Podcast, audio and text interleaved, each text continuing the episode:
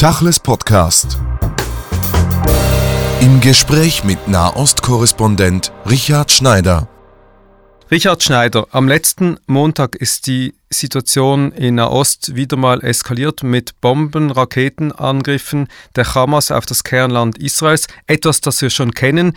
Gibt es eine neue Qualität in dieser neuen Eskalation gegenüber früher?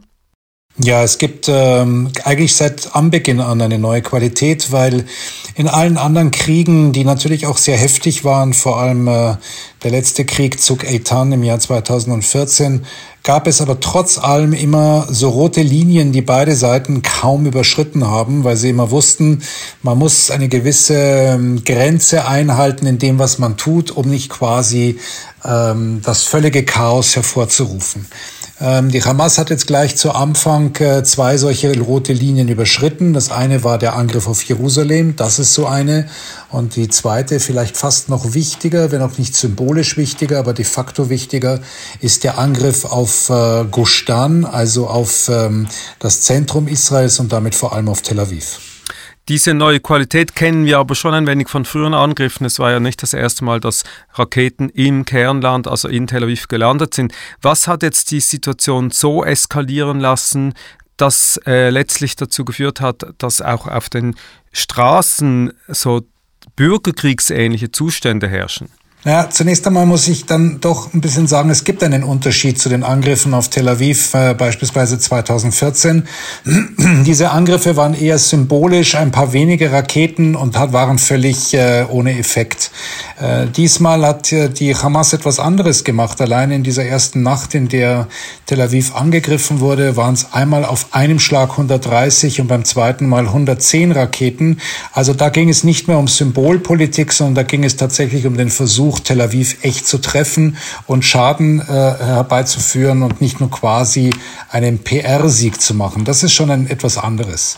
Ähm, was hier in den letzten äh, Tagen geschehen ist, diese Explosion von Gewalt auch innerhalb äh, Israels, ist eigentlich das Ergebnis einer sehr langen Entwicklung. Wir müssen leider feststellen, dass äh, unter den Regierungen Netanyahu aber auch davor, das darf man auch nicht vergessen, selbst unter Regierungen der Sozialdemokraten, Israelis arabischer Herkunft, also die sogenannten arabischen Israelis, Araber rund zwei Millionen mit äh, israelischer Staatsbürgerschaft, de facto, nicht de jure, aber de facto als äh, Bürger zweiter Klasse angesehen wurden.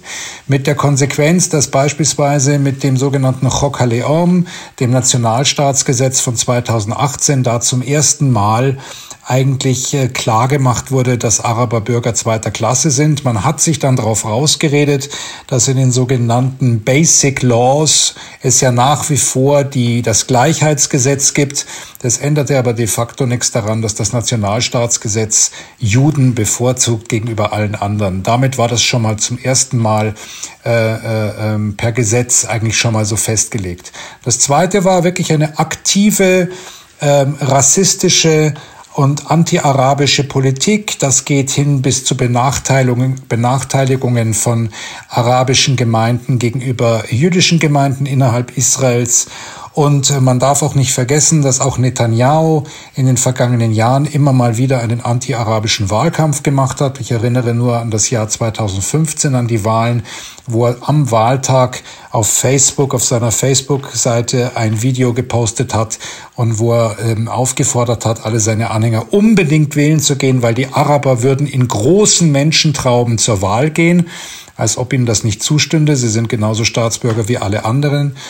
Und er hat immer wieder solche Äußerungen gemacht gegen Araber und Last but not least, äh, nicht zu vergessen, er hat die jüdischen Rechtsextremisten salonfähig gemacht. Er hat sie auch jetzt bei der letzten Wahl alle zusammengebunden, damit sie über die 3,25 Prozent Hürde kommt und hat damit Faschisten, Rassisten die Tür geöffnet hinein in die Knesset und die können nun machen, was sie wollen und hetzen mit in einer Art und Weise gegen Araber, wie wir es als Juden in einem nichtjüdischen Land von nichtjüdischen Politikern uns gegenüber nicht eine Sekunde ertragen würden. Und das ist das, was wir auf den Straßen Israels in den letzten Tagen gesehen haben, diese aufgeputschten Mobs, die sich gegenseitig bekämpfen mit größter Gewalt von muslimischer Seite, von jüdischer Seite. Ist das jetzt ein Bild, das sich in der Zukunft öfters abspielen wird oder anders gefragt, war das unausweichlich und das ist die nächste Stufe der Eskalation? Also ich selber lebe ja in Jaffo, ich lebe in einer solchen gemischten Stadt und ich habe äh, gestern Fotos bekommen von meiner Straße, in der alle Autos angezündet wurden. Das heißt, dort ist wirklich Bürgerkrieg. Äh, auch äh, wurde in Jaffo ein äh, junger israelischer Soldat auf offener Straße von israelischen Arabern angegriffen und so zusammengeschlagen worden, dass er jetzt mit Hirnschäden im, im Ichilov-Krankenhaus liegt. Es sind aber auch ähm, rechtsradikale, rechtsextremistische Juden aus Bat Yam rübergekommen und haben dort angefangen, alles kurz und klein zu schlagen, was arabisch ist.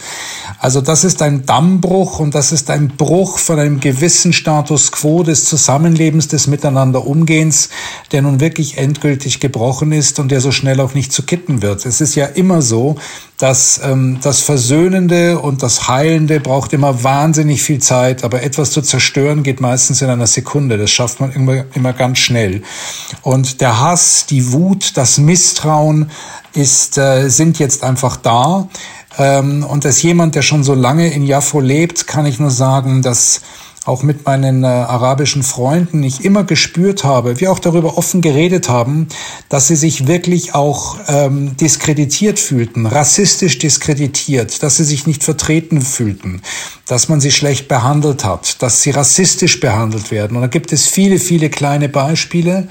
Und das, das ist natürlich etwas, was da immer schlummert und jetzt äh, bricht sich's Bahn. Und ich habe halt die Befürchtung, äh, wir sehen ja jetzt gerade, dass es ganz offensichtlich zu einer fünften Wahl kommen wird, dass ähm, dieser Hass und jetzt auch das äh, große Misstrauen gegenüber den Arabern bei vielen Teilen der israelisch-jüdischen Gesellschaft dazu führen wird, dass bei den nächsten Wahlen wahrscheinlich noch extremistischer gewählt wird.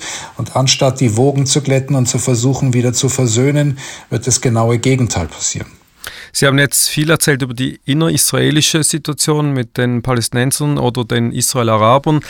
Aber am Anfang stand ja jetzt des Konflikts, also nicht am Anfang, aber jetzt am Montag standen die Raketen aus, aus äh, Gaza. Die Hamas ist ja Israels Erzfeind, zumindest jetzt mal auf oberster Ebene. Wie ist dieser Konflikt zu lösen oder betreibt jetzt die Hamas die äh, Politik der Israel-Araber mit anderen Mitteln?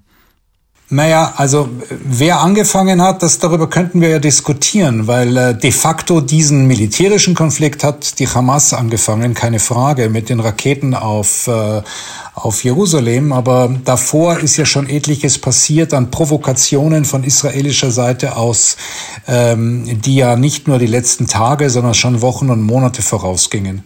Ähm, was die Hamas hier aber auch getan hat, das darf man nicht vergessen, ist ein innerpalästinensischer einen innerpalästinensischen Machtkampf zu gewinnen.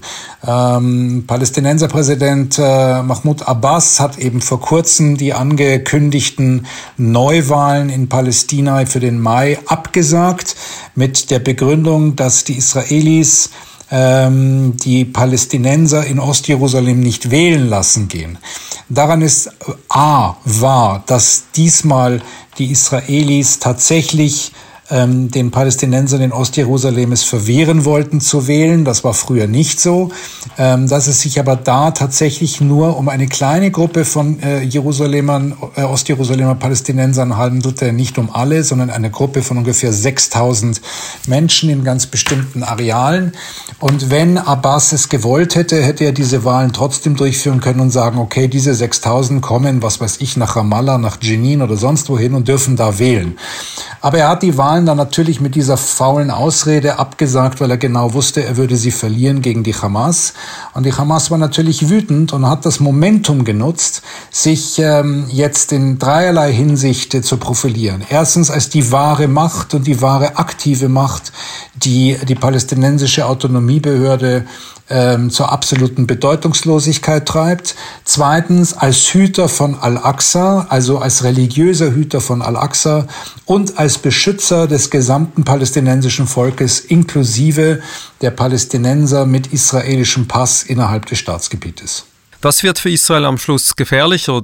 die klare Haltung von Hamas oder diese vage politische Haltung von Abbas in einem Korruptionssystem? Was für Israel gefährlicher wird als alles beide, ist die innerisraelische Situation und die Spaltung der Gesellschaft zwischen den Juden und den Arabern. Denn ähm, die kriegerische Situation wird sich in der einen oder anderen Form lösen.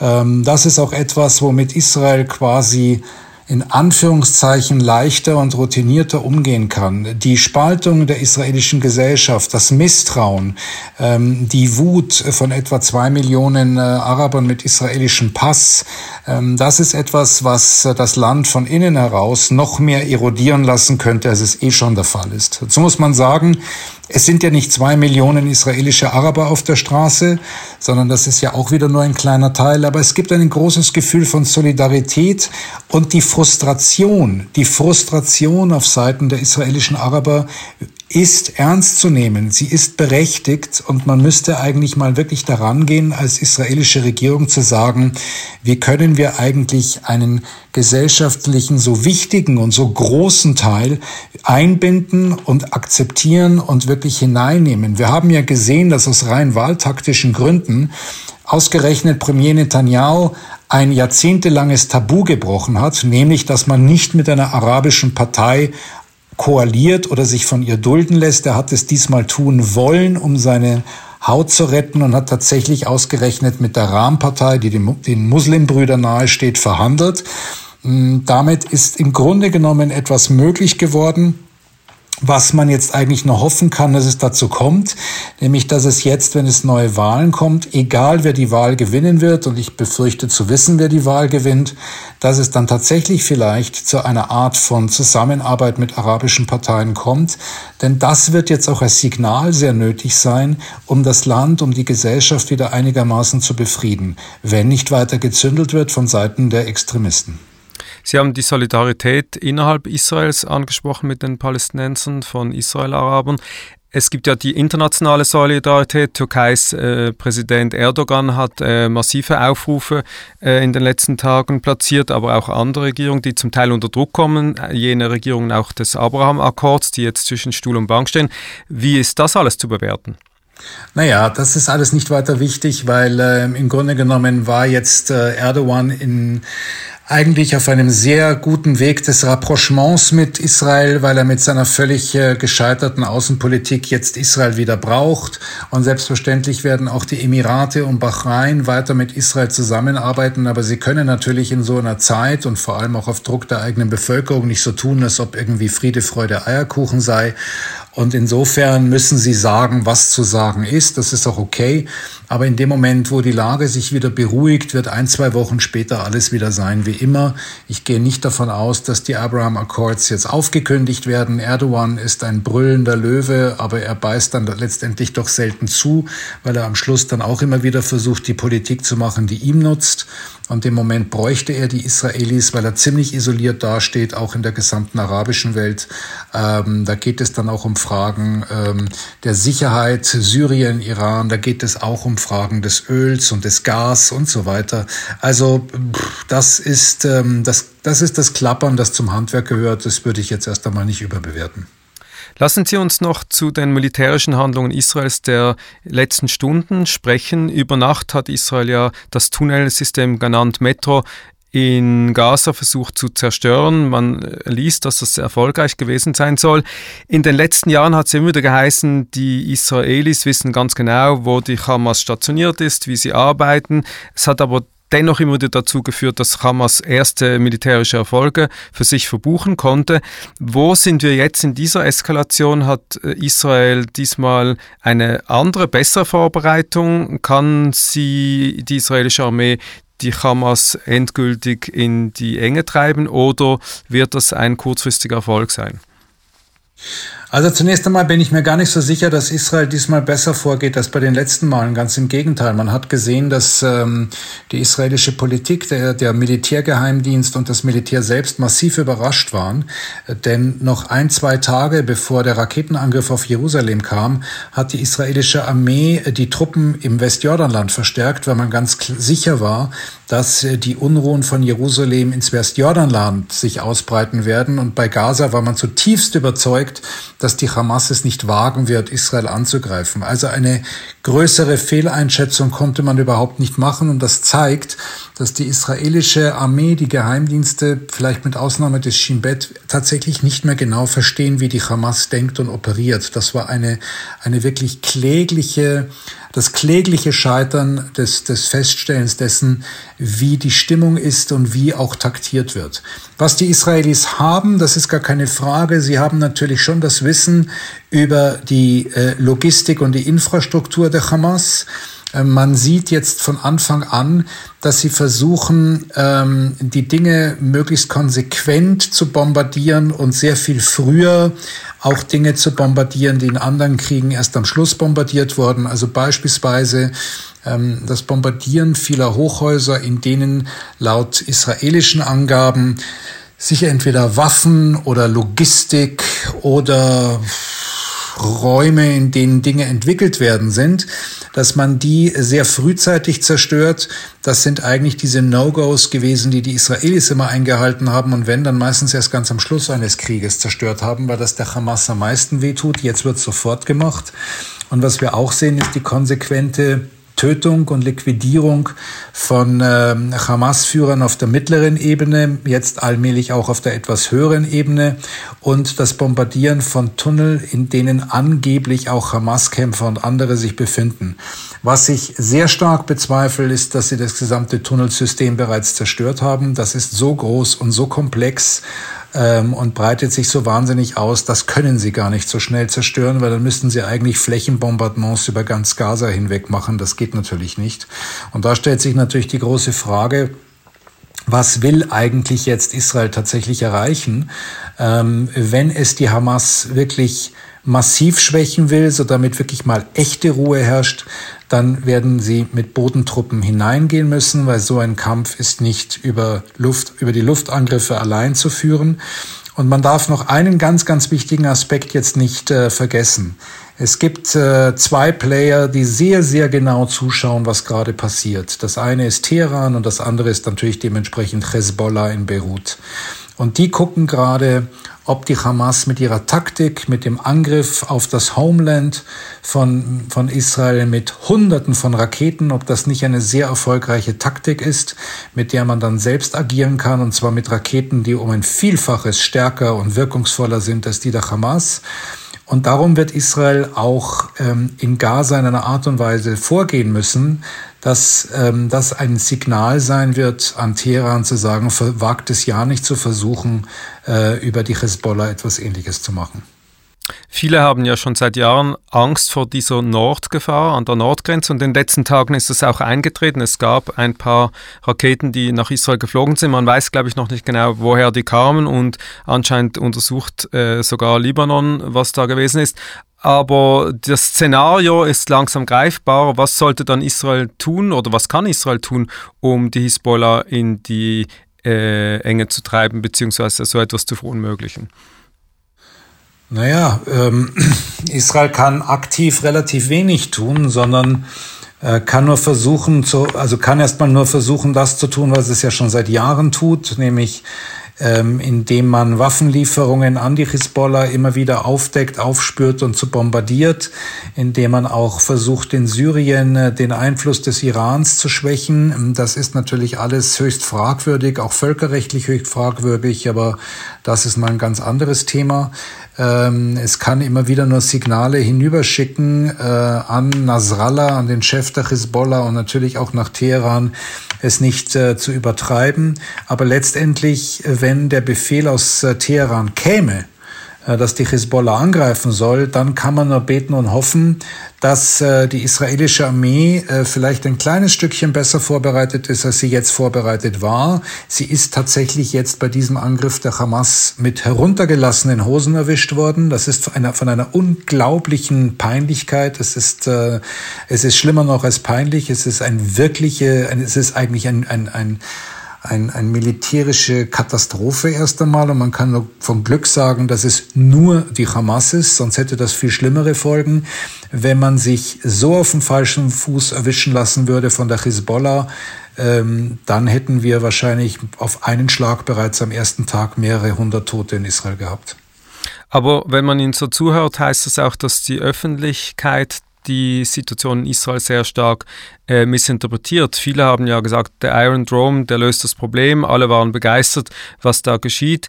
Viele haben nicht bemerkt, dass die Hamas-Raketen eigentlich relativ harmlos sind im Vergleich zu was aus dem Norden folgen könnte. Das heißt, Israel ist ähm, stärker getroffen, als äh, man es öffentlich wahrnimmt.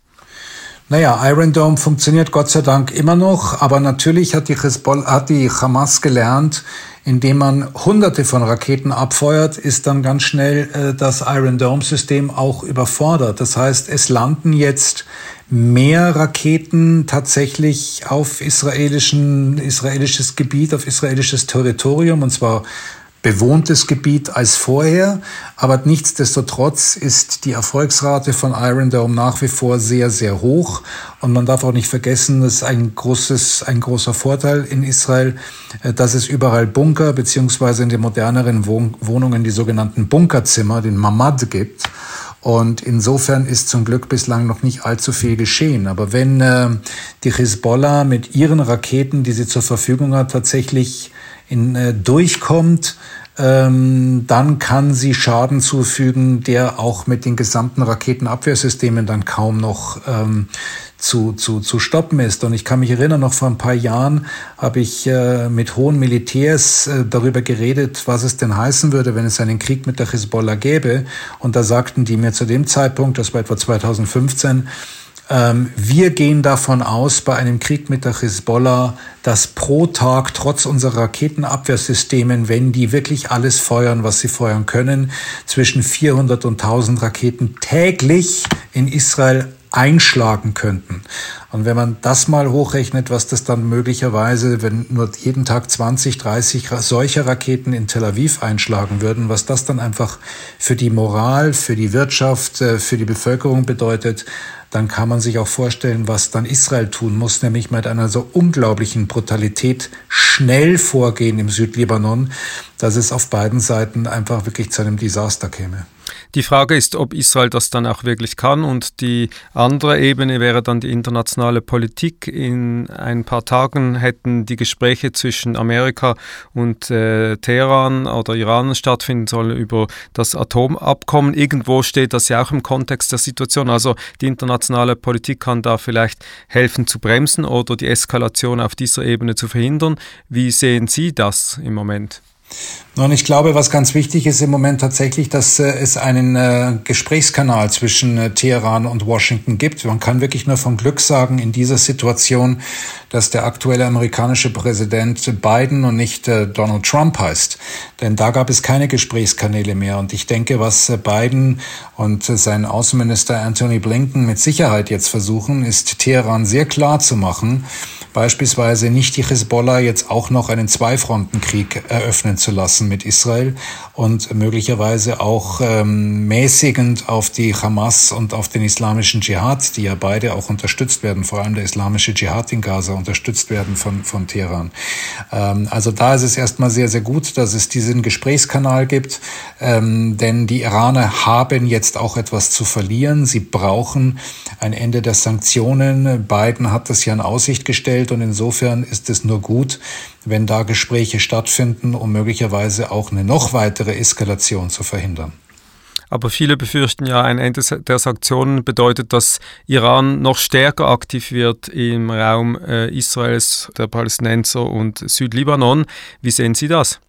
Ähm, das ist keine Frage. Das ist tatsächlich eines der großen Probleme. Da kommt aber es auch sehr darauf an, wie ein Wiedereintreten in äh, diesen Nuklearvertrag dann tatsächlich ausschaut. Ähm, Außenminister Blinken sagt ja ständig, ähm, wir müssen nachverhandeln und wir müssen vor allem auch einen Vertrag machen, der bestimmte Aspekte, die das letzte Mal ausgeschlossen wurden, äh, mit einschließt. Aber ich denke, first things first. I mean, wir haben jetzt einen Krieg und wir müssen schauen, wie man möglichst schnell aus diesem Krieg rauskommt und was immer jetzt möglich ist, um diese Situation wieder zu beruhigen und zwar in einer Art und Weise zu beruhigen, dass auch die Sicherheit Israels nun wirklich nicht nur bis übermorgen, sondern auch auf längere Sicht wirklich erstmal garantiert ist. Man muss ja auch noch dazu sagen, dass ähm, die Iran-Politik von äh, Premier Netanyahu ja nun auch ähm, nicht wirklich erfolgreich ist. Und damit rede ich jetzt nicht von den Geheimdienstoperationen, sondern ich meine von der aktiven und offiziellen Politik. Das Aussteigen aus dem Abkommen hat nicht viel gebracht. Die Sanktionen äh, haben nicht viel gebracht. Der Iran ist mittlerweile dabei, ist ja auch bestätigt worden, Uran um fast 60 Prozent anzureichern. Also im Grunde genommen ist diese rigorose Politik, die Linie, die Netanyahu gefahren ist und ähm, die ja auch ähm, Donald Trump äh, aufoktroyiert hat, der ja ganz brav alles gemacht hat, was Bibi wollte, das hat alles nichts gebracht. Also de facto ist der Weg von Netanyahu völlig erfolglos. Und insofern muss man froh sein, dass äh, eine neue Administration versucht, einen anderen Weg zu gehen. Klammer auf, mit der großen Frage, ob das dann erfolgreicher sein wird. Das ist klar. Am Sonntagabend beginnt Shavuot. Was glauben Sie, wird in den nächsten Tagen passieren, jetzt auf militärischem Feld? Ähm, dass der Krieg weitergehen wird und die Soldaten während des Krieges Käsekuchen essen. Richard Schneider, vielen Dank für das Gespräch. Tachles Podcast.